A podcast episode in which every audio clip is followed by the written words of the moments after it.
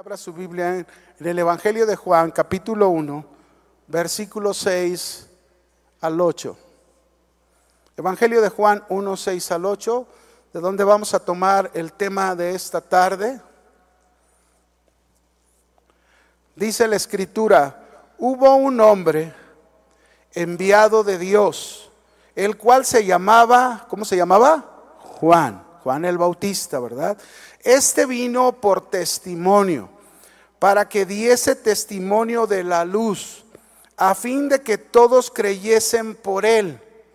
No era él la luz, sino para que diese testimonio de la luz.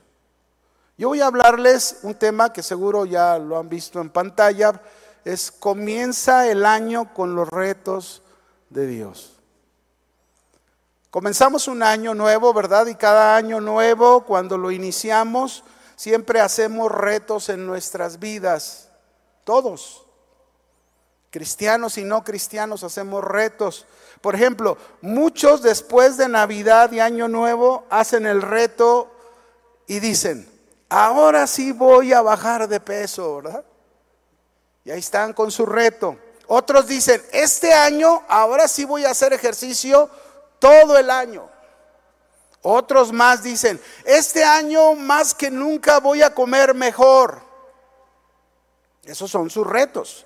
Unos más dicen, yo este año tengo el reto de tener mi casa, mi auto, ¿verdad? Otros tienen como reto eso. Otros tienen retos empresariales o retos de negocios.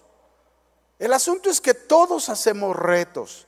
Y no quiero decir que tener retos personales en este mundo esté mal. Porque todos los, todos los tenemos, todos. Pero de acuerdo a las escrituras, de acuerdo a lo que la palabra de Dios nos enseña a nosotros como cristianos, nuestros retos principales deben de ser los retos de Dios. ¿Qué es un reto? Porque hablamos de retos. ¿Qué es un reto? El término reto se hace referencia a un desafío, a un objetivo, a una meta que una persona debe realizar, pero fíjense bien, sobreponiéndose a diferentes tipos de dificultades que va a encontrar para lograr el objetivo, el desafío, la meta. Ahora bien, hay retos que son los retos de los hombres, de todos los hombres. Pero también existen los retos de Dios. ¿Sabían que Dios tiene retos para nosotros? Hay retos que son retos de Dios para nosotros como sus hijos y es ahí donde tú y yo, como hijos de Dios, como cristianos, tenemos que estar enfocados. En este pasaje precisamente que acabamos de leer tú y yo hace un momento, nosotros podemos ver algunos de estos retos ahí en ese pasaje, por ejemplo, en el caso de Juan el Bautista, que fue llamado y fue enviado por Dios, y se nos dice ahí para dar testimonio de la luz que es Cristo Jesús. Ese era el reto que Juan el Bautista tenía de parte de Dios presentar con su vida las evidencias de la luz que es Cristo. Y este fue el reto que Dios le dio a él, Juan el Bautista. Pero fíjense bien, a cada uno de nosotros que hemos creído en Cristo Jesús, debemos de saber que así como a Juan el Bautista, que fue llamado, que fue enviado, nosotros también somos llamados por Dios. ¿Cuántos han sido llamados por Dios? O alguno vino por su propia cuenta. No, la Biblia dice claramente que Él fue el que fue y nos buscó y nos trajo hacia Él, ¿verdad? Él fue el que nos eligió, no nosotros a Él. Así que fuimos llamados por Él también nosotros y también fuimos enviados por Dios y además, fíjense bien, al ser enviados somos respaldados por Dios para poder también nosotros, igual que Juan el Bautista, presentar las evidencias de la luz que es Cristo Jesús.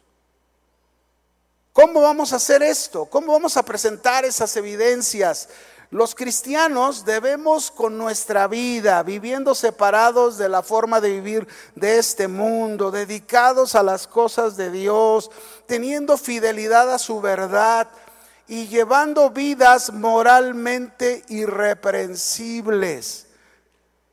Dios nos da retos que cumplir así como en el caso de Juan el Bautista, es decir, que presentemos evidencias de la luz que es Cristo Jesús. Pero no son los retos que yo te quiero hablar. Yo te quiero hablar de tres retos que muchos no los quieren ver como sus retos, muchos no los quieren ver como ese desafío, ese objetivo, esa meta en la que debe realizar cada uno de nosotros enfrentando dificultades y quizás complejidades en esto, pero que debemos de ir tras para cumplir cada uno de estos retos. Ahora, para cumplir estos retos, yo quiero hablarte primero de algunos principios que podemos aprender de Juan el Bautista a través de los cuales podemos cumplir esos retos de Dios, esos tres retos que vamos a hablar. Así que primero, número uno, ¿qué principio aprendemos en el caso de la vida de Juan el Bautista? El primer principio que aprendemos es su fidelidad para dar testimonio de Jesucristo. Fidelidad. Si hay algo que Dios espera de cada uno de nosotros, así como de Juan el Bautista, es ver fidelidad. No se pueden presentar evidencias de que Cristo vive y que reina en nuestros corazones si nosotros no presentamos evidencias con nuestra vida. Es decir, que nuestra vida que vivimos y que Cristo reina en nuestros corazones y Él desea habitar de, alguna manera, no solo en nosotros, sino en cada persona. Ese es el deseo del Señor. En 2 de Timoteo capítulo 2, verso 2, si vas conmigo ahí, por favor. Segunda de Timoteo 2, 2. Pablo está hablándole, dándole recomendaciones a Timoteo y le dice, lo que has oído de mí, aunque nosotros vemos que Pablo le está diciendo lo que has oído de mí, yo casi puedo pensar que le está diciendo, mira, lo que has oído de mí, lo que has visto, ante muchos testigos de lo que te he enseñado, Timoteo, esto encarga a hombres, ¿cómo dice? Fieles, que sean idóneos para enseñar también a otros. Así que mis hermanos, en este versículo nosotros podemos ver claramente que Dios quiere de nosotros hombres y mujeres fieles. ¿Cómo? fieles. Yo quiero cumplir los retos de Dios. Quiero tener los retos de Dios en prioridad antes que los retos que yo pueda tener en mi vida personal. Pero para cumplir esos retos de Dios, lo primero que Dios me está diciendo que yo debo de tener como Juan el Bautista es fidelidad. Porque si no hay fidelidad en mi vida, va a ser imposible que cumpla esos retos. Cuando lleguemos a los retos te vas a dar cuenta como muchos de nosotros no estamos cumpliendo estos retos que deberíamos de cumplir, que son los retos de Dios. Ocupamos fidelidad. Tito, capítulo 2, versículo 9 al 12.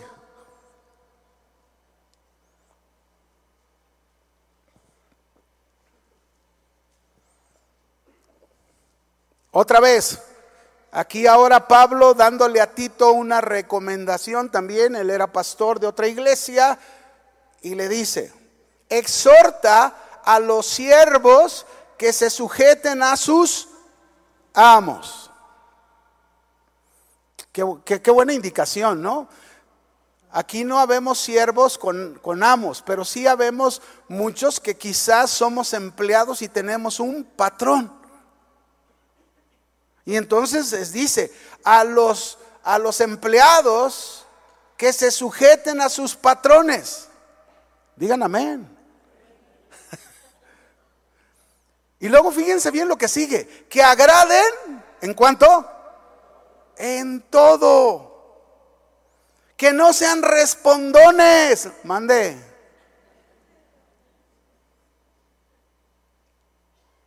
Qué difícil a veces es trabajar con un patrón, pues difícil, ¿no? Híjole, que hace las cosas, a lo mejor lo hiciste bien, y viene y te dice, y, y al otro que lo hizo mal, este, le aplaude. Pero aquí el Señor nos está diciendo que agrademos en todo y no seamos respondones. Mira el verso 10. No defraudando, sino mostrándonos fieles en cuanto todo. ¿Fieles en cuanto? Todo. Fuimos llamados por Dios y somos enviados por Dios para mostrar fidelidad en todo lo que tengamos que hacer. Y aquí en este caso está hablando de un trabajo. En este caso está hablando de una actividad. Puede ser a lo mejor la iglesia, puede ser el trabajo, puede ser el negocio, puede ser tu casa incluso. Pero tenemos que aprender. Es por la fidelidad que yo podría llegar a cumplir retos, los retos de Dios. Ya no tanto los míos, ¿verdad? Porque los míos no me van a llevar a lograr el plan de Dios y el propósito de Dios. ¿Qué más aprendemos? ¿Qué otro propósito de Juan el Bautista podemos aprender para poder cumplir los retos de Dios? Dos, para podemos aprender de Juan el Bautista su humillación, fíjense bien, su humillación para reconocer que Cristo es el importante y no nosotros. Nadie de nosotros los cristianos somos importantes. Nadie de nosotros puede o debe enorgullecerse de quién es o lo que está haciendo o lo que ha logrado. Lo único en que debemos enfocarnos tú y yo es en humillarnos y reconocer que el importante de todas las cosas en nuestra vida es el Señor. Nosotros no. Y eso, hacer eso es humillar nuestra mente. Voy a leerte un texto de Jesús en Juan 5:30 y mira cómo Jesús nos da este ejemplo a nosotros. Juan capítulo 5 versículo 30. Dice Jesús, no puedo yo hacer nada por mí mismo. ¿Cuánto puede hacer Jesús por él mismo? Hablando cuando estaba en la tierra en su humanidad, ¿no? Según oigo, así juzgo. Y mi juicio es justo, porque no busco mi voluntad, sino la voluntad del que me envió, la del Padre. Jesús a través de este versículo y muchos más, ¿no? Jesús nos muestra su vida de humillación para cumplir los retos de Dios. ¿Qué ocupamos para cumplir los retos de Dios? No solo fidelidad, Ocupamos humillación para reconocer que el importante de todas las cosas es Cristo, no nosotros. Amén. Juan capítulo 1, verso 26 al 27. Ahora vamos a ver muchos textos. Juan 1, 26 al 27 dice, ahora Juan el Bautista. Juan le respondió diciendo porque le preguntaban que quién era él, si él era el que había de venir. Y Juan responde diciendo, yo bautizo con agua, mas en medio de vosotros está uno a quien vosotros no conocéis. Este es el que viene después de mí, el que es antes de mí, del cual yo no soy digno de desatar la correa del calzado. Fíjese como Juan el Bautista, que tuvo una misión importante de parte de Dios y un ministerio importante de parte de Dios, él reconocía que el importante no era él, el importante en la vida siempre va a ser Cristo. Otro texto, Juan 3:30, el mismo Juan el Bautista, mire lo que dijo aquí. Juan 3:30, él dice, es necesario que Cristo crezca, Él crezca, pero que yo mengüe. ¿Qué significa eso? Que el importante es Cristo y que nosotros debemos desaparecer cada día como cristianos. Nosotros no somos importantes y a veces queremos ser importantes en las cosas. Aquí está el segundo principio para poder cumplir los retos de Dios. Fidelidad, humillación, reconociendo que el importante es Dios y no nosotros. Tercero, ¿qué podemos aprender de Juan el Bautista? Podemos aprender también de él el reconocer quién somos nosotros, cuál es nuestra misión y el hacerla bien porque eso hizo Él. Otra vez lo repito, reconocer que quién somos nosotros, cuál es nuestra misión y el hacerlo bien. Mire Juan el Bautista, él reconocía quién era Él. Juan dijo ahí en Juan 1.23, no lo busque, yo se lo leo, pero él dijo, yo soy la voz de uno que clama en el desierto, enderezad el camino al Señor. Dos cosas nos muestra en este versículo Juan el Bautista. Uno, ¿quién es Él? Y dos, ¿cuál es su misión? Juan reconoció que Él solo era la voz. ¿Qué era? La voz. La voz es solo el instrumento por donde sale la palabra y la palabra es Cristo. Entonces, nuestro deber como cristianos es reconocer muy bien quién somos nosotros. Solamente vos, solamente qué?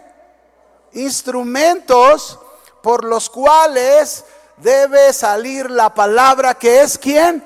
Cristo. Esa es nuestra misión. La misión que se nos, se nos encomienda, hablar de Cristo, ser testimonio de Cristo en cualquier fecha, en cualquier época. Estamos hablando de iniciar un nuevo año, pero en cualquier momento, mis hermanos, tenemos que hacerlo toda la vida.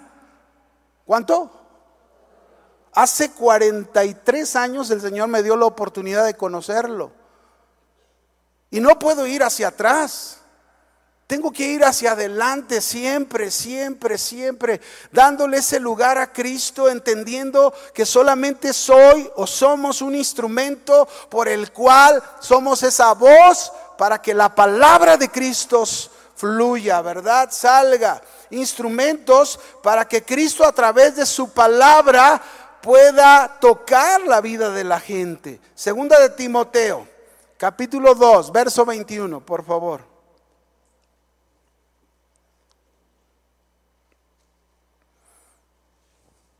Así que si alguno se limpia de estas cosas, cuando estamos hablando de un texto y leemos esto, entendemos que se está refiriendo al contexto de lo que está hablando. Y ahí estaba hablando antes que esto, se está refiriendo a varias cosas. Y entre una de ellas era que dos hombres se habían desviado de la fe, y estaban hablando y enseñando cosas que no eran. Y entonces aquí está diciendo, si alguno se limpia de estas cosas, es decir, en el caso de nosotros, aplicándolo a lo que estamos hablando, ¿qué cosas? Pues el querer tener reconocimiento. El buscar tu propia gloria. El llevar a cabo tu propia misión y no la del Señor. Eso es lo que no debemos hacer. Y miren, parece algo simple, pero muchas veces caemos en eso. Cuando nosotros estamos tan enfocados en nuestros en, nuestros retos, en nuestras metas, en nuestros objetivos y no consideramos los retos y los objetivos de Dios, estamos como, como fijando el punto principal en nosotros, no en Cristo.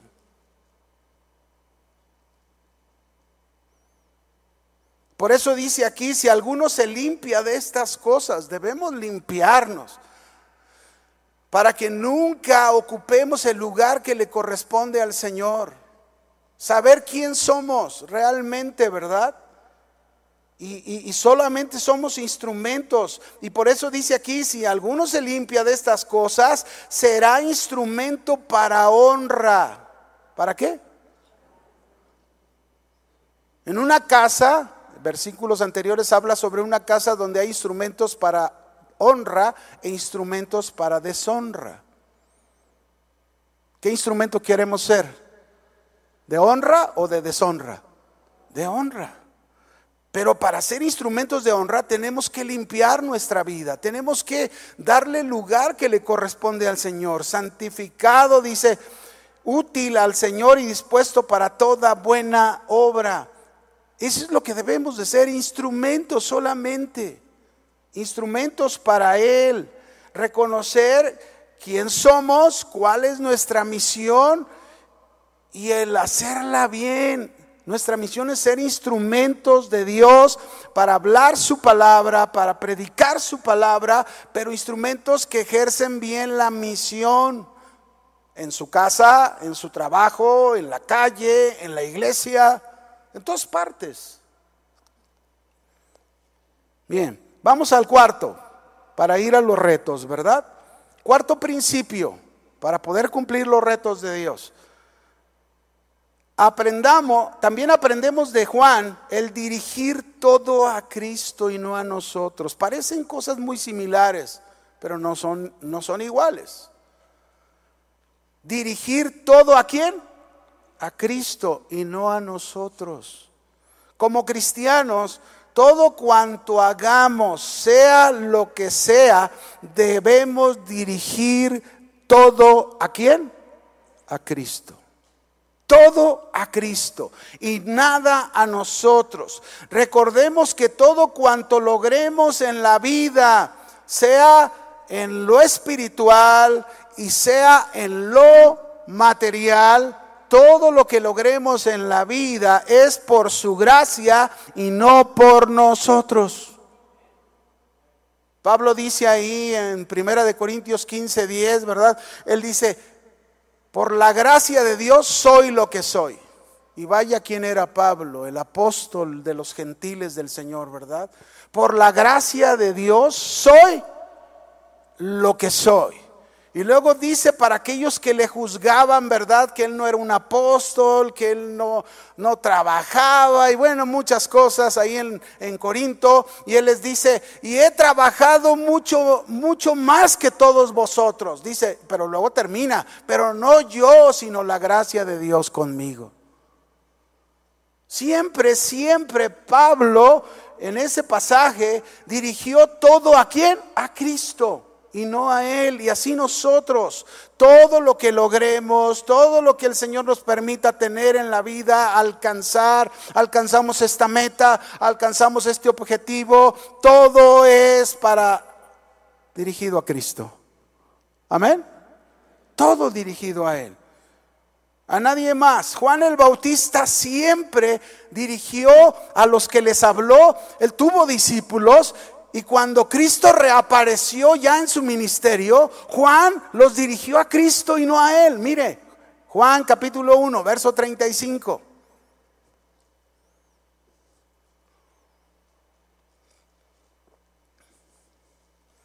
Dice, y el siguiente día, otra vez estaba Juan y dos de sus discípulos.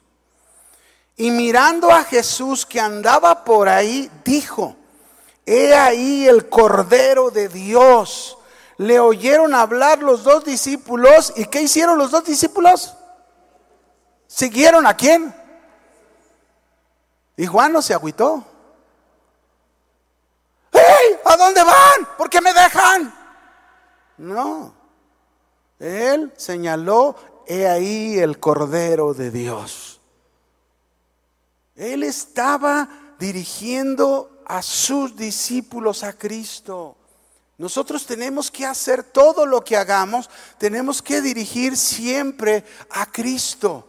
Si tenemos una consejería, nosotros como pastores siempre tenemos que dirigir a la gente a Cristo, a través de su palabra, a Cristo. Cristo es el que puede darte sabiduría, Cristo es el que puede sanarte, Cristo es el que puede hacer esta obra en tu vida. Siempre dirigir a la gente a quién? A Cristo a Cristo. Así tiene que ser. Vamos al último principio. Entonces son esos cinco principios útiles para cumplir los retos de Dios. ¿Qué aprendemos de Juan? El quinto, aprendemos de él el saber muy bien que la vida nueva está en Cristo, en nadie más. No en un libro, no en una filosofía, no en un pensamiento que se diga, la nueva vida está, ¿en quién está? En Cristo. ¿Quieres que la gente tenga vida nueva? Predícales a Cristo, háblales de Cristo, guíales a Cristo, quien es la fuente de vida. Jesús dijo en Juan 10, 10, la segunda parte del verso, yo he venido para que tengan vida y para que la tengan en abundancia. Solo Cristo es el que da la vida. Él mismo dijo en el Evangelio de Juan capítulo 15, verso 1 al 5, él dijo, yo soy la vid verdadera, mi Padre es el labrador. Todo pámpano que en mí no lleva fruto lo quitará y todo aquel que lleva fruto lo limpiará para que lleve más fruto. Ya vosotros estáis limpios por la palabra que les he hablado. Permaneced en mí y yo en vosotros como el pámpano no puede llevar fruto por sí mismo si no permanece en la vid, así tampoco vosotros si no permanecéis en mí. Verso 5, yo soy la vid, vosotros los pámpanos, y el que permanece en mí, yo en él, este lleva, ¿cuánto fruto? ¿Cuánto fruto quieres llevar? Mucho fruto, porque separados de mí, nada podéis hacer. Tenemos que entender, mis hermanos, que el, el que da la vida nueva es Cristo. La obra de Juan tuvo un impacto en su tiempo en los corazones de la gente y muchos se preguntaban si Juan era el Mesías, pero Juan humildemente siempre llevó a todos a buscar verdaderamente a Jesús el Mesías, porque en él estaba la nueva vida. Y estos principios los necesitamos para cumplir los retos del Señor. Fidelidad, humillación para reconocer que el importante es Cristo y no nosotros, ¿verdad? El reconocer quién somos nosotros, cuál es nuestra misión y el hacerla bien esa misión. El de reconocer, el de guiar siempre, el de dirigir todo a Cristo y no a nosotros. Y por último, el de entender que en Cristo está la vida nueva. Ahora, con todo esto, Juan tuvo tres retos de Dios para su vida. Y estos tres retos de Dios para su vida, también Dios nos, ha dado a nosotros estos tres grandes retos y necesitamos estos principios para cumplirlos. Número uno, primer reto, y te vas a dar cuenta cómo ocupamos estos principios para cumplir estos retos. ¿Cuál es el primer reto? El primer reto que tuvo Juan el Bautista fue denunciar el pecado. ¿Qué? Denunciar el pecado. Tanto, mis hermanos, que le costó hasta la hasta su propia vida.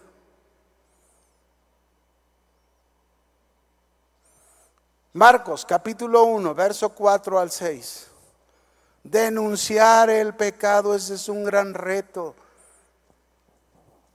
Podemos tener muchos retos, pero estos tres retos son retos que Dios nos está dando, que es parte de donde necesitamos ser fieles, humillarnos y darle la importancia al Señor, ¿verdad? El reconocer quién somos, cuál es nuestra misión y hacerlo bien. El de dirigir a Cristo, todo a Cristo y no a nosotros, el de saber que en Cristo está la nueva vida. ¿Por qué? Porque tenemos que denunciar. ¿Qué tenemos que denunciar? ya, no, ya no los oí. Tenemos que denunciar el pecado. Bautizaba Juan en el desierto, dice Marcos 1, 4 al 6, y predicaba el bautismo de arrepentimiento para perdón de pecados. Y escuche lo que dice. Y salían a él toda la provincia de Judea y todos los de Jerusalén y eran bautizados por él en el río Jordán. ¿Y qué hacían? Confesando sus pecados. ¿Confesando qué? Juan fue enviado y él entendió cuál era su misión y el por qué tenía que ser fiel, el por qué tenía que dirigir a Cristo, el por qué saber que Cristo, de Él viene la vida nueva. Él sabía que un gran reto era denunciar el pecado. Este fue uno de los grandes retos de Dios para, para Juan y Juan el Bautista lo cumplió. Denunció el pecado de las personas, no tuvo temor de hacerlo, vivió apartado de este pecado y por eso tenía autoridad para denunciarlo.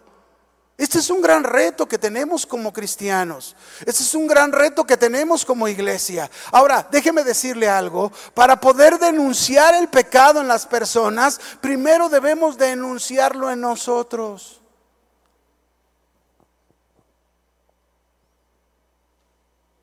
Denúncialo en tu vida. Cada vez que hagas algo que sabes que es un pecado ante los ojos de Dios, denúncialo en el espejo a ti mismo. Hoy estás mal. Y a veces, mis hermanos, a nadie nos gusta ni denunciar ni que nos denuncien. Yo, yo, yo recuerdo cuando, cuando el Señor me tocó aquella esquina donde yo estaba esperando a mi novia y llegó aquel joven una primera vez y llegó y me habló denunciando el pecado en mi vida. Pues no me gustó. Tan no me gustó que le puse unos buenos. A mí no me andes hablando de esas cosas.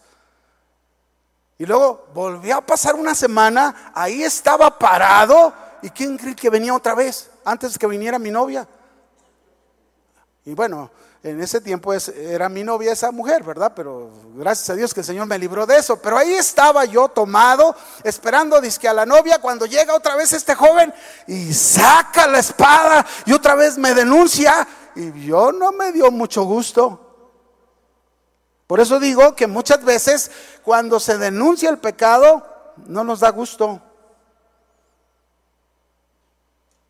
Por eso tenemos que aprender, este es un gran reto que debemos hacer, mis hermanos, denunciar el pecado en nuestras vidas, pero también denunciarlo a la gente. Hoy en día no vivimos en esa esfera de este gran reto de Dios. Nos cuesta mucho trabajo denunciar el pecado y muchas veces es así. ¿Sabes por qué?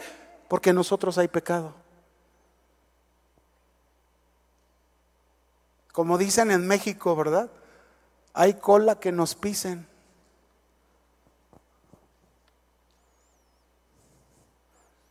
Si tú denuncias el pecado, si tú realmente denuncias el pecado, por un lado, seguro estás trabajando con él en tu vida para mitigarlo. Seguro. Si tú lo estás denunciando, seguro estás trabajando con el pecado con el que tú enfrentas en tu propia vida y por eso lo haces. Y por otro lado, te van a decir que eres un exagerado. Te van a decir fanático, te van a decir religioso, como lo hicieron con Juan el Bautista. A Juan le costó su propia vida denunciar el pecado. Mire lo que dice Mateo 14, verso 3 al 11. Cuando leo este pasaje, por un lado veo ese gran desafío de este gran hombre de Dios, pero por otro lado se me enchina la piel de ver las personas que hicieron lo que hicieron sin temor de Dios. Porque Herodes había prendido a Juan, Juan el Bautista, y le habían encarcelado y metido en la cárcel. Y escuche por qué causa. Por causa de Herodías, mujer de Felipe su hermano. Porque Juan le decía, ¿qué le decía Juan el Bautista? No te es lícito tenerla.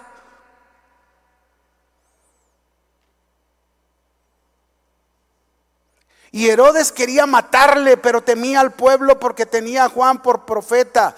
Pero cuando se celebraba el cumpleaños de Herodes, la hija de Herodías danzó en medio y agradó a Herodes, por lo cual éste le prometió con juramento darle todo lo que le pidiese.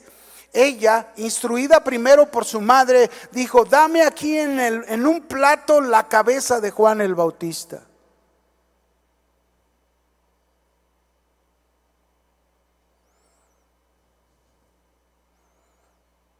Entonces el rey se entristeció, pero a causa del juramento y de los que estaban con él a la mesa, mandó que se la diesen y ordenó decapitar a Juan en la cárcel. Y fue traída su cabeza en un plato y dada a la muchacha y ella la presentó a su madre.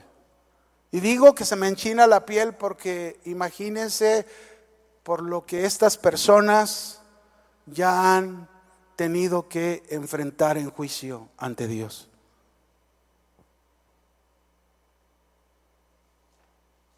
¿Cuál papel te gustaría tomar? ¿El de Herodes, de Herodías y su hija o el de Juan el Bautista? ¿Cuál papel preferirías tú? Juan denunció el pecado. No importa, mis hermanos, que tengamos que perder la vida por denunciar el pecado. Al final de cuentas, el Señor dijo, no tengan temor aquellos que pueden quitar la vida, porque al final de cuentas no podrán quitarles el estar en la presencia de Dios por toda la eternidad. Amén. No tengamos temor, tengamos temor del que puede mandar nuestras almas al infierno, como estas personas por toda la eternidad, una muerte eterna por toda la eternidad. Así que para proclamar este mensaje se requiere de mucha determinación, de mucha valentía. Era, es necesario que los hombres reconozcan su pecado para fin de que se alejen de él. Y esta era la preparación del camino para la llegada del Mesías. ¿Qué estamos haciendo nosotros?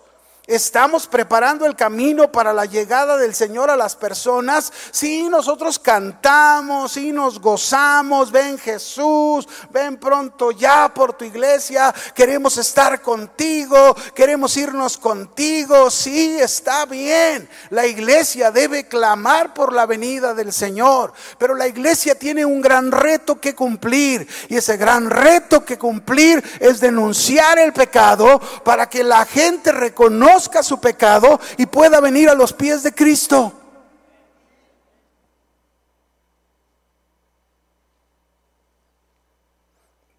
Esto nos enseña entonces, mis hermanos, que predicar el Evangelio sin denunciar el pecado no es Evangelio. Ese no es el verdadero Evangelio.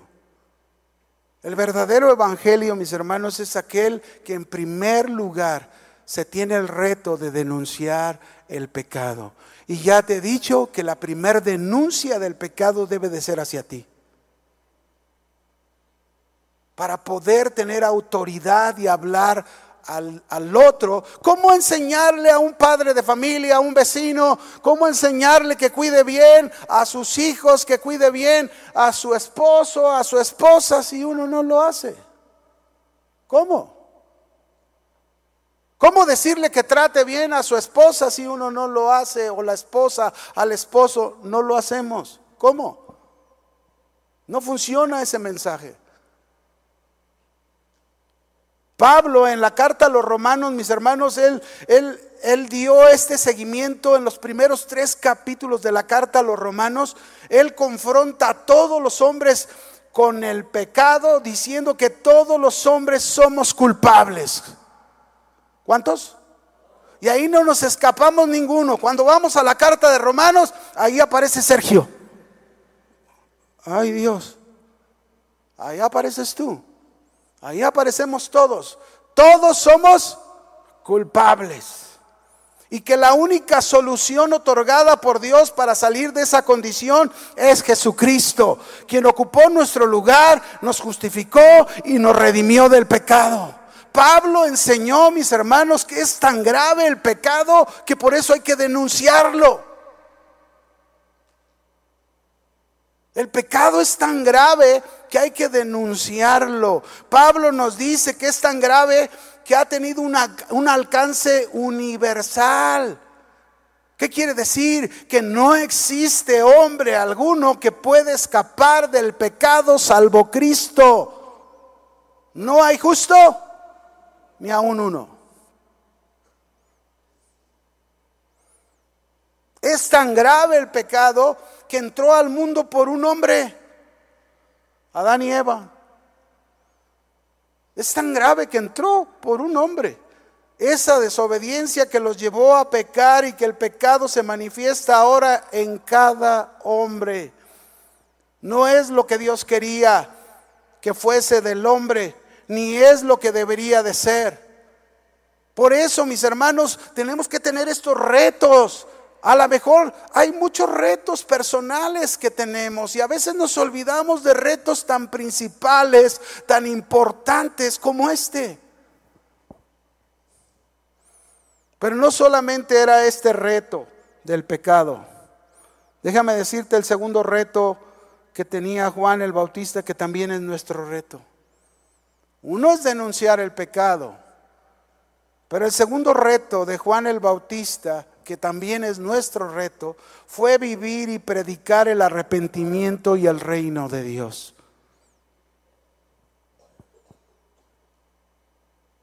Vivir y predicar el arrepentimiento y el reino de Dios.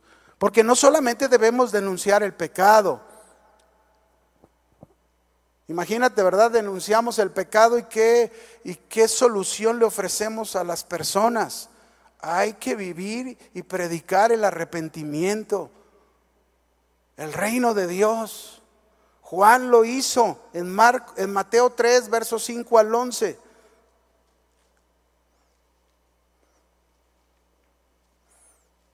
Dice, y salía a él Jerusalén y toda Judea y toda la provincia de alrededor del Jordán, y eran bautizados por él en el Jordán confesando sus pecados.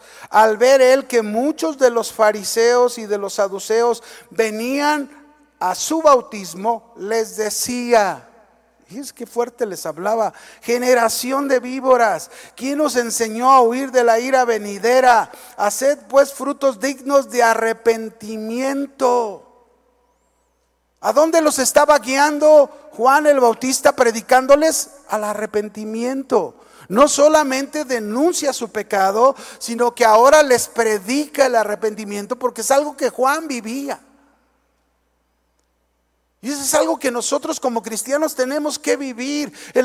hay cristianos que piensan que el arrepentimiento solamente es cuando Cristo llega a tu vida y ahí queda el arrepentimiento. No, mis hermanos, ahí comienza toda una vida de arrepentimiento. Hasta que Él venga por nosotros. ¿Por qué? Porque pues en el caminar como cristianos vamos a fallar, nos vamos a equivocar. Y la Biblia nos dice en primera de Juan 1.9, confesaos, dice, nuestros pecados. A Él que es fiel y justo, que nos va a perdonar y nos va a limpiar de toda maldad. Y ahí está dirigido a cristianos. Esa es una evidencia de haber nacido de nuevo, de tener esa nueva vida. El que nosotros confesamos al Señor, reconocemos que hemos fallado y podemos ir a arrepentirnos y cambiar de dirección. Y eso es lo que Juan predicaba. Hagan frutos dignos de arrepentimiento. Eso quiere decir que el arrepentimiento hay que vivirlo antes de predicarlo.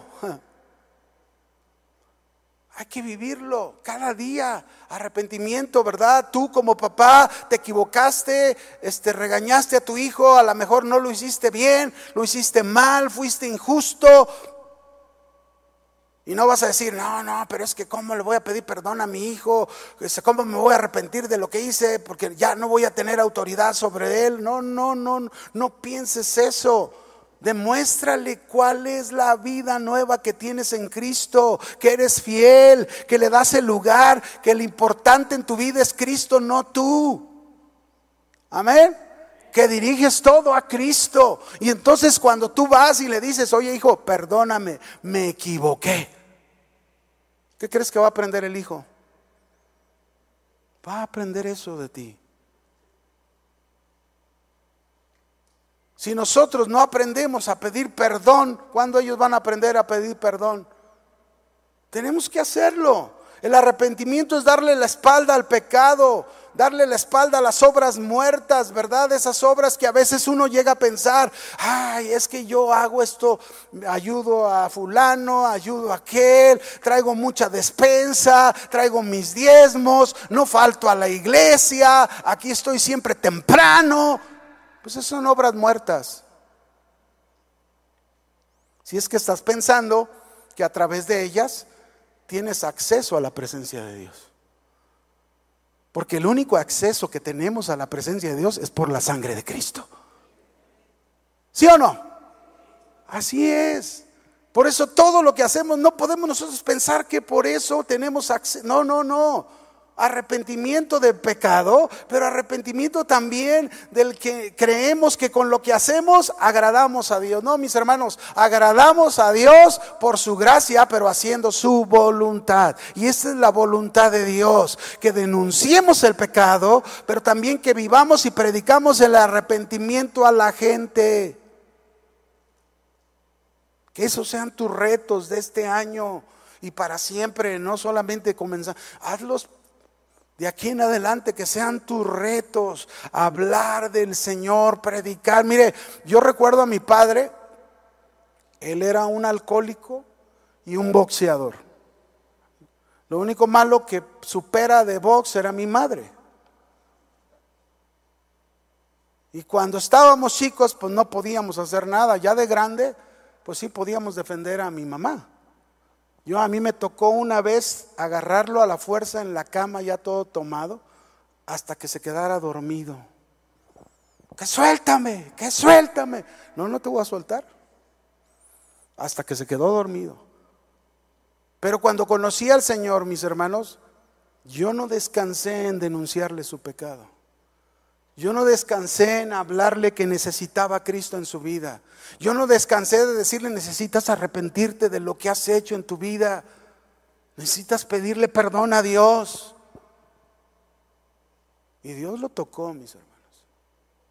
Dios hizo la obra en su corazón y llegó el momento, a lo mejor no cuando uno quiere, porque pues yo, yo pensaba y decía, ¿cuándo, verdad? ¿Cuándo se va a arrepentir mi papá? ¿Cuándo, se, ¿Cuándo va a cambiar? ¿Cuándo va a dejar de hacer lo que ha hecho? Y, pedir perdón. Llegó el día en que el Señor lo tocó, mis hermanos, y su cambio fue notable, fue evidente. Hoy toda mi familia ya está alabando al Señor allá en el cielo. ahí les caigo pronto, ¿eh? Aguántenme. Pero ahí están. Cada uno de ellos. Pero tenemos que denunciar, tenemos que predicarles el arrepentimiento, pero también vivirlo nosotros. Y el tercer reto de Juan el Bautista, uno fue denunciar el pecado, el segundo vivir y predicar el arrepentimiento y el reino de Dios. Pero el tercer reto, mis hermanos, que tenía Juan el Bautista fue presentar al Mesías y describir a Jesús. Qué importante es que tú y yo conozcamos bien a Jesús. Qué importante es que tú y yo tengamos un conocimiento claro, preciso de quién es Jesús. Juan lo tenía. Y por eso lo podía presentar, ¿verdad? Él pudo decir, yo a la verdad os bautizo en agua, pero viene uno más poderoso que yo, de quien yo no soy digno de desatar la correa de su calzado, Él los bautizará en Espíritu Santo y fuego.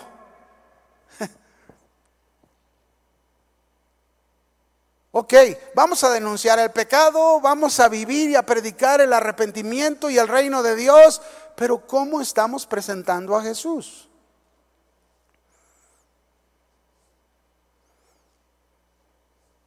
¿Cómo lo estamos presentando? En el Evangelio de Mateo, no lo vamos a leer por el tiempo, pero en el Evangelio de Mateo 16, verso 13 al 17, Jesús les hace la pregunta a sus discípulos, ya había muchos milagros que había hecho Jesús, la gente le seguía y Jesús les pregunta a sus discípulos, ¿quién dicen los hombres que es el Hijo del Hombre? En otras palabras, ¿quién dice la gente que soy yo? Y ellos dijeron, mira, Señor, unos dicen que tú eres Juan el Bautista, otros dicen que tú eres Elías, otros dicen que tú eres Jeremías y otros más dicen que tú eres uno de los profetas. Es decir, ¿qué quiere decir esto? Que la gente no tenía un concepto claro de quién era Jesús. A estas alturas, todavía la gente no, no, no claro quién es Jesús. Por eso qué importante es presentar y describir a Jesús cada uno de nosotros. Ese es nuestro reto. Luego les preguntó a ellos, ¿y ustedes quién dicen que soy yo? Y nosotros sabemos de Pedro, ¿verdad? Ese Pedro impulsivo, pero que habló la verdad y dijo, tú eres el Cristo, el Hijo del Dios viviente. Y entonces Jesús le respondió y le dijo, bienaventurado eres Simón, hijo de Jonás, porque no te lo reveló carne ni sangre, sino mi Padre que está en los cielos. Todo esto lo encuentras en Mateo 16 del 13 al 17.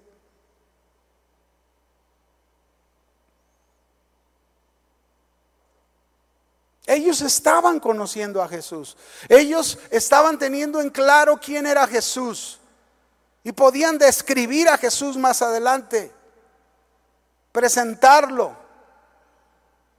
En ambos pasajes, mis hermanos, nosotros debemos tener en claro el presentar a Jesús a la gente, el describir a Jesús a la gente, porque la gente no tiene un claro concepto de Jesús. La gente no tiene en claro quién es Jesús. La gente del mundo piensa de Jesús esto. Por ejemplo, los hinduistas dicen, Jesús solo es una figura humana muy respetada. Los budistas dicen, Jesús fue un ser iluminado y un gran maestro. Eso dicen los budistas. Para los judíos, la tradición judía, Jesús es percibido como un gran maestro, pero no como el Mesías. Para los musulmanes Jesús es considerado como Abraham, como Moisés, como Mahoma, uno de sus profetas. Y ahí les va. Para muchos cristianos, para muchos cristianos, Jesús es considerado como un genio que le frotan a la lámpara para conceder todos sus deseos. Es, triste, pero es una verdad. Hay un pésimo concepto de quién es Jesucristo. Y se lo digo porque un día oí una mujer predicando Escuche lo que dijo esta mujer. Ella dijo, tú puedes mover la mano de Dios para que Él tus necesidades. Dios nunca ha ocupado que alguien le mueva su mano. Nunca, diga nunca. Nunca. Él siempre la mueve de acuerdo a su perfecta voluntad y no la nuestra. La realidad es que la manera de pensar y de creer en Jesucristo de la gente en el mundo es muy relativa. No tiene nada que ver con lo que las escrituras enseñan de Jesús. Ese es el gran reto de cada uno de nosotros.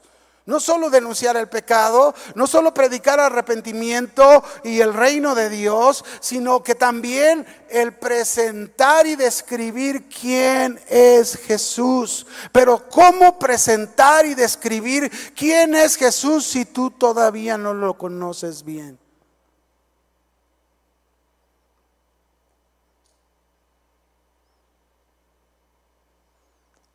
Muchos cristianos pasamos situaciones difíciles, pasamos circunstancias difíciles. Acuérdese que un reto es un desafío, un objetivo, una meta a realizar, donde tenemos que superar muchas dificultades.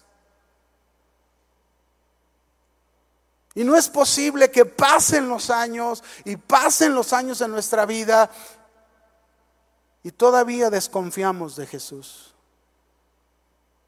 Todavía no le creemos a su palabra. Todavía no estamos seguros si Jesús puede con esto o no puede con esto. ¿Se acuerdan como el papá de aquel hijo endemoniado? Si puedes, sana a mi hijo, si puedes. Y Jesús le contestó, más bien si tú puedes creer, porque Cristo puede siempre. Termino, concluyo, mis hermanos. Estos son nuestros retos de Dios que tenemos tú y yo denunciar el pecado, predicar el arrepentimiento, el reino de Dios, presentar a Jesús y describir muy bien a Jesús. Pero para hacerlo se requiere fidelidad. Para hacerlo se requiere humillación, reconocer que el importante es Él, no nosotros. Necesitamos reconocer quién somos nosotros. Somos instrumentos para cumplir una misión que Dios nos está encomendando y hacerla bien. Denuncia el pecado en tu vida, denuncia el pecado en los demás, predícales el arrepentimiento, predícales del reino de Dios, preséntales a Cristo, descríbeles a Cristo. Necesitamos reconocer también que tenemos que dirigir todo a Cristo y nada a nosotros. Necesitamos saber muy bien que la vida nueva está en Jesús. Así que si tú no les hablas de Jesús, si no les presentas a Jesús, si no les describes a Jesús, ¿cómo van a poder tener vida nueva? Cierre sus ojos.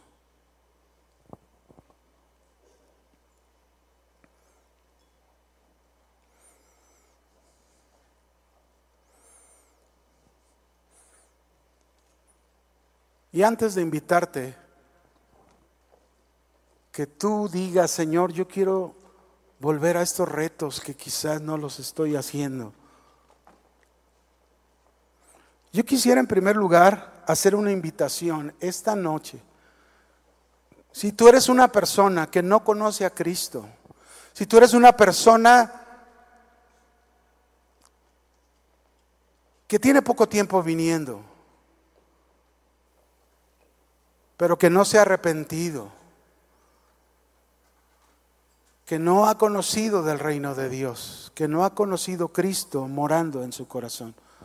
Yo quisiera pedirte que te pongas de pie en esta noche. Si tú eres alguien que realmente reconoces, yo necesito a Cristo en mi vida, ponte de pie en esta noche. Si hay alguien aquí que no conozca al Señor, háganlo sin temor alguno. Queremos que tú conozcas al Señor, queremos que tú tengas esa nueva vida que Cristo viene a dar.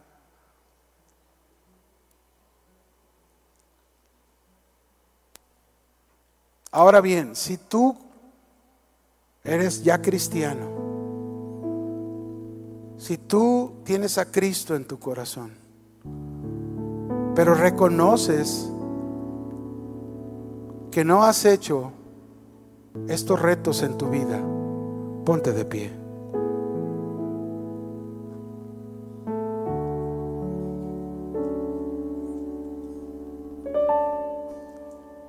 Qué te parece si en este momento levantamos nuestras manos dirigidas a Cristo, nuestro corazón dirigido a Cristo, y le vamos a decir a Él, Señor, aquí estoy esta noche. He fallado en denunciar el pecado. He fallado en predicar el arrepentimiento y el reino de Dios. He fallado en presentar y describir a Cristo a otros. Pero aquí estoy, delante de ti, confesándote, Señor, mi falta. Ahora, en este momento, Señor, te pido perdón. Me humillo ante ti y sé que lo importante siempre debes de ser tú. Ayúdame, Señor, a no seguir actuando y obrando como si yo fuera el importante. Yo solamente soy un instrumento, solamente soy la voz. Tú eres la palabra, la palabra que da vida, la palabra que transforma, la palabra que cambia, la palabra que limpia el pecado de los hombres. aquí estoy, Señor. Usa mi vida, Señor. Que estos retos sean los retos principales de mi vida. Que estos retos sean los retos que yo lleve a cabo hasta el último día de mi vida, Señor. Denunciar el pecado, denunciar ese pecado en mi vida cuando yo te he fallado, denunciar el pecado en mi familia, en los que están alrededor de mí, pero también hablarles del arrepentimiento, hablarles del reino de Dios, para que no vayan a ese infierno que al final esperará a aquellos que no se arrepientan, aquellos que rechacen a Cristo. Enséñame a presentarte a ti y a los demás. Enséñame a describir de ti a los demás.